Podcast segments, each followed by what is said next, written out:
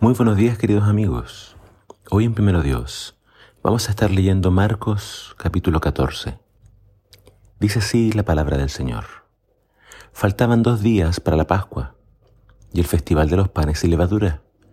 Los principales sacerdotes y los maestros de la ley religiosa seguían buscando una oportunidad para capturar a Jesús en secreto y matarlo. Pero no durante la celebración de la Pascua, acordaron no sea que la gente cause disturbios. Mientras tanto, Jesús se encontraba en Betania, en la casa de Simón, un hombre que había tenido lepra. Mientras comía, entró una mujer con un hermoso frasco de alabastro que contenía un perfume costoso, preparado con esencias de nardo. Ella abrió el frasco y derramó el perfume sobre la cabeza de Jesús. Algunos que estaban a la mesa se indignaron.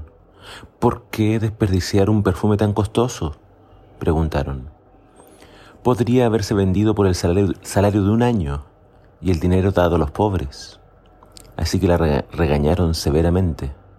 Pero Jesús respondió, déjenla en paz. ¿Por qué la critican por hacer algo tan bueno conmigo? Siempre habrá pobres entre ustedes y pueden ayudarlos cuando quieran, pero a mí no siempre me tendrán.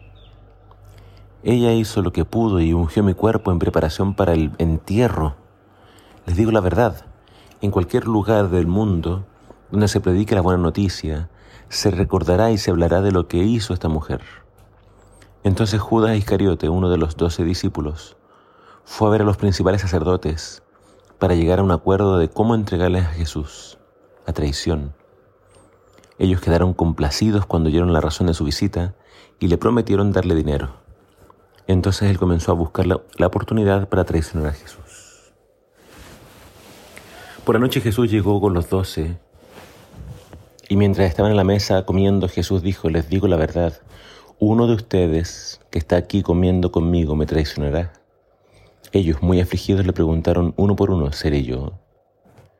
Él contestó, es uno de ustedes doce que come de este plato conmigo. Pues el Hijo del Hombre tiene que morir, tal como declaran las Escrituras hace mucho tiempo. Pero qué aflicción le espera a aquel que lo traiciona. Para ese hombre sería mucho mejor no haber nacido. Judas era uno de los dos apóstoles.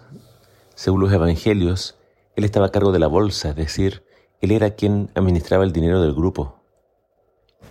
Por lo tanto, se cree que era un hombre instruido y muy capaz. Quizás los otros discípulos hasta lo admiraban. Pero algo lo llevó a Judas a hacer lo impensable, traicionar a Jesús. ¿Qué pudo haber sido? Dice la historia que leemos recién que en Betania un hombre llamado Simón, el cual había tenido lepra y había sido sanado por Jesús, lo invitó a su casa a comer como una forma de agradecerle. Fue entonces que otra mujer, sin ser invitada y postrándose delante de él, comenzó a lavarle sus pies con sus lágrimas y además ungió su cabeza con perfume muy costoso. Dice que costaba aproximadamente el salario de un año. Uno de los discípulos protestó que esto era un derroche, que ese perfume debió haberse vendido y dado el dinero a los pobres. Pero en realidad estaba molesto porque él hubiese preferido que ese dinero llegara a sus manos ya que él tenía la costumbre de tomar dinero del tesoro para usarlo en sus propios fines. Ese discípulo era Judas. Y cuando Jesús defendió a esta mujer de todas las acusaciones, se sintió profundamente ofendido. Sintió que Jesús podía ver a través de su hipocresía, su egoísmo y su, y su maldad. En esta ocasión entonces fue que Judas decidió vender a Jesús. Jesús sabía que Judas lo iba a traicionar.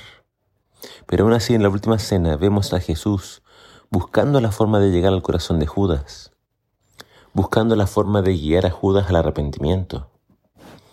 Cuando Jesús en la última cena le lavó los pies a los discípulos, también lavó los pies de Judas.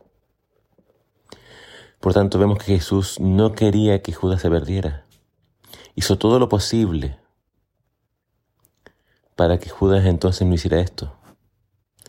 Pero finalmente quien entró y se quedó en el corazón de Judas no fue Jesús, sino Satanás. Judas salió de la cena y se fue a buscar a quienes esa misma noche arrestarían a Jesús. La lucha que se dio esa noche se sigue librando en todo el mundo. Jesús sigue buscando salvarnos. Él busca entrar en nuestros corazones. Él quiere que me arrepienta y que me entregue a Él. ¿A quién dejarás entrar en tu corazón? ¿A Jesús o a Satanás? Querido amigo, la lección es tuya. Que el Señor te bendiga.